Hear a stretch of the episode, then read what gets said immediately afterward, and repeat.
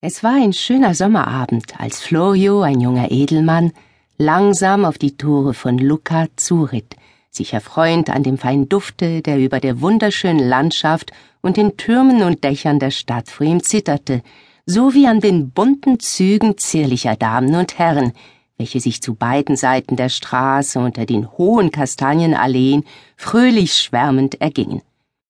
Da gesellte sich auf zierlichem Zelter desselben Weges ziehend ein anderer Reiter in bunter Tracht, eine goldene Kette um den Hals und ein samtnes Barett mit Federn über den dunkelbraunen Locken, freundlich grüßend zu ihm. Beide hatten so nebeneinander in den dunkelnden Abend hineinreitend gar bald ein Gespräch angeknüpft, und dem jungen Florio dünkte die schlanke Gestalt des Fremden sein frisches, keckes Wesen, ja selbst seine fröhliche Stimme so überaus anmutig, dass er gar nicht von demselben wegsehen konnte. Welches Geschäft führt euch nach Lucca? fragte endlich der Fremde. Ich habe eigentlich gar keine Geschäfte, antwortete Flojo ein wenig schüchtern. Gar keine Geschäfte?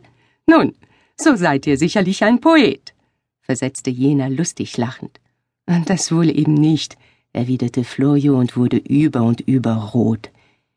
Ich habe mich wohl zuweilen in der fröhlichen Sangeskunst versucht, aber wenn ich dann wieder die alten großen Meister las, wie da alles wirklich da ist und leibt und lebt, was ich mir manchmal heimlich nur wünschte und ahnete, da komme ich mir vor wie ein schwaches, vom Winde verwehtes Lerchenstimmelein unter dem unermeßlichen Himmelsdom.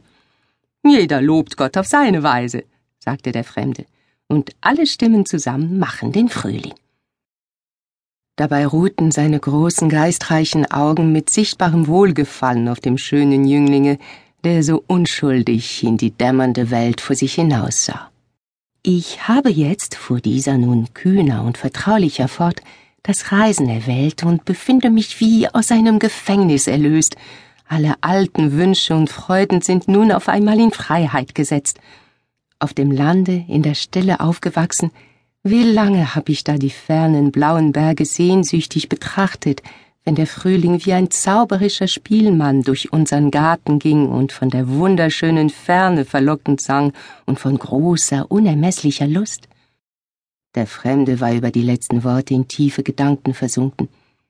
Habt ihr wohl jemals, sagte er zerstreut, aber sehr ernsthaft, von dem wunderbaren Spielmann gehört, der durch seine Töne die Jugend in einen Zauberberg hinein verlockt, aus dem keiner wieder zurückgekehrt ist? Hütet euch! Lojo wusste nicht, was er aus diesen Worten des Fremden machen sollte, konnte ihn auch weiter darum nicht befragen, denn sie waren soeben, statt zu dem Tore, unvermerkt dem Zuge der Spaziergänger folgend, an einen weiten grünen Platz gekommen, auf dem sich ein fröhlich schallendes Reich von Musik bunten Zelten, Reitern und Spazierengehenden in den letzten Abendgluten schimmernd hin und her bewegte. Hier ist gut wohnen, sagte der Fremde lustig, sich vom Zelter schwingend. Auf baldiges Wiedersehen. Und hiermit war er schnell in dem Gewühle verschwunden. Flojo stand in freudigem Erstaunen einen Augenblick still vor der unerwarteten Aussicht, dann folgte auch er dem Beispiele seines Begleiters, übergab das Pferd seinem Diener und mischte sich in den munteren Schwarm.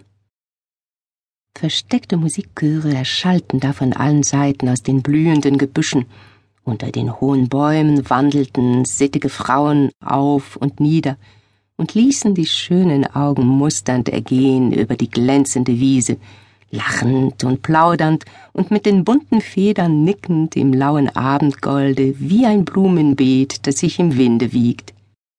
Weiterhin auf einem heitergrünen Plan vergnügten sich mehrere Mädchen mit Ballspielen. Die bunt gefiederten Bälle flatterten wie Schmetterlinge, glänzende Bogen hin und her beschreibend durch die blaue Luft, während die unten im Grünen auf und nieder schwebenden Mädchenbilder den lieblichsten Anblick gewährten. Besonders zog die eine durch ihre zierliche, fast noch kenntliche Gestalt und die Anmut aller ihrer Bewegungen Florios Augen auf sich.